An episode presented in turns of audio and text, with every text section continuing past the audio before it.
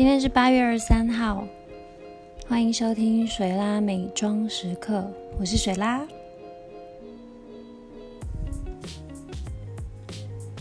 今天呢，依然是个幸福的一天，但多加了点惊险。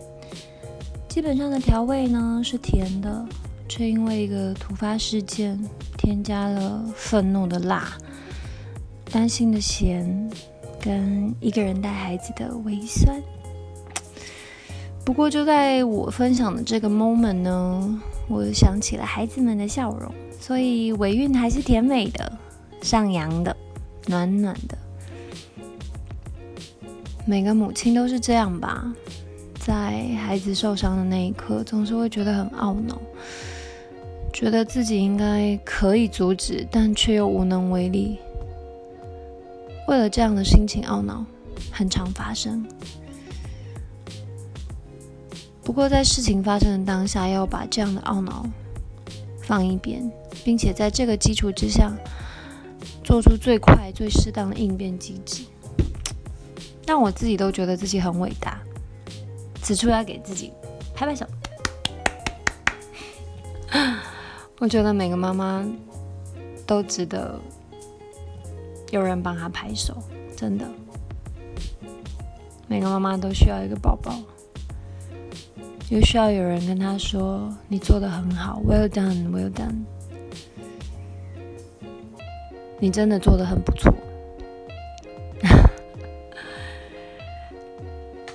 作为母亲不能崩溃的理由其实只有一个，因为我们的孩子需要我们。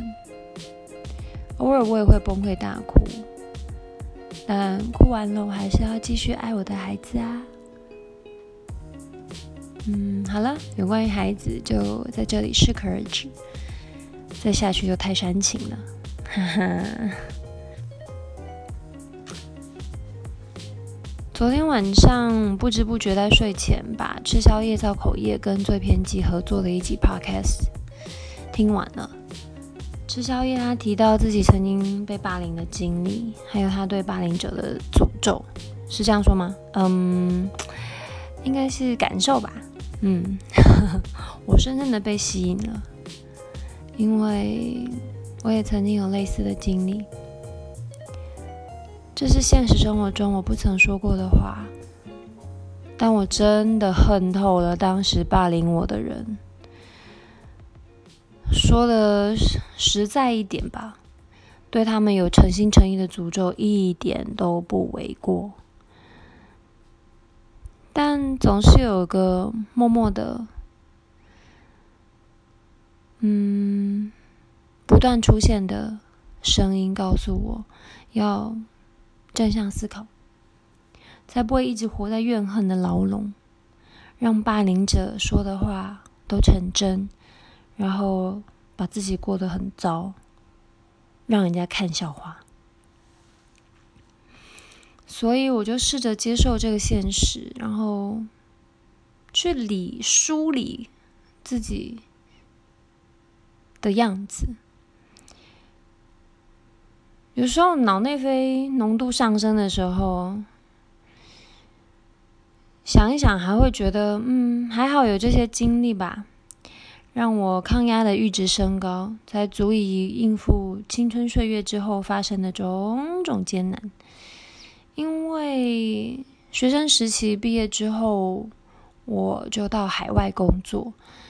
一个人在外面工作，又是不熟悉的地方，不管是生活大小事，或者是人际关系，或者是嗯危机处理，都很需要很大的抗压能力。然后一直都要告诉自己，就是。Yes, I can make it。对，一直给自己正向能量。嗯，所以，嗯，往这个方向想的话，会觉得哦，还好有那些经历。但就算我试着去理解霸凌者当时的心情，或者是理解会发生的那些事情的缘由。也不表示我要接受他们吧，right？也不表示我要感谢他们吧。哼，就像韩国电影《与神同行》一里面讲了一句台词，他说：“人最难的是在活着的时候得到别人真心的原谅。”我也不是说我的原谅有多值钱啦，但我觉得一句道歉或者原谅的这个行为，maybe 也许会为我们彼此的人生解锁也说不定。至少对我是这样。嗯。现在面对孩子的教育，我尽可能的在孩子的生活细节当中去导正那些，嗯，可能未来他会变成霸凌别人的语言，或者是被霸凌的这种可能性。当然没有办法百分之百的帮他们去避免，但是至少就是我希望他们可以有一个正向的态度。去面对这些困难，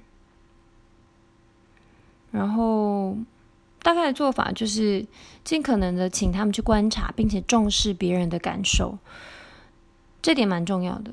你之所以会觉得哦，我被霸凌了，是因为对方很自私的强加某些标签在你身上，并且故意忽略你的感受，然后在与此同时，他可能又去找可能呼朋引伴吧。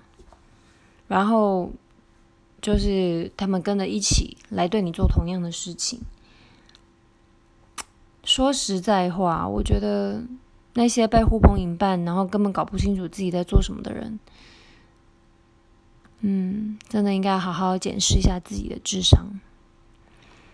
嗯，也许有的人会觉得，嗯，那你为什么不反击？其实。主要是受到以前教育的影响了，嗯，我不想暴露我的年纪，哈哈哈哈。不过呢，在我们的社会文化里面，以前啦会蛮希望女孩子温顺、恭谦，尽量不要和别人起冲突。再加上我是隔代教养的孩子，外婆总是叫我忍耐一下就好，因为她说。他以前遇到这样的情况，他也是忍耐一下就好了。我很爱很爱我的外婆，她坚韧不拔的养育了我。但是，当坚韧不拔用在面对霸凌的情况，真的只是让自己更痛苦而已。不过，也是因为这样。嗯，时至今日，我总是还是试着要去挣脱这个枷锁。嗯，有些时候吧，可能就每个人都还是身上有一把原生家庭的锁，时不时的就会浮现出来。有关于原生家庭，我想之后单独做一起来谈谈。也许一集还说不完，因为我的故事实在是太精彩了，哈哈！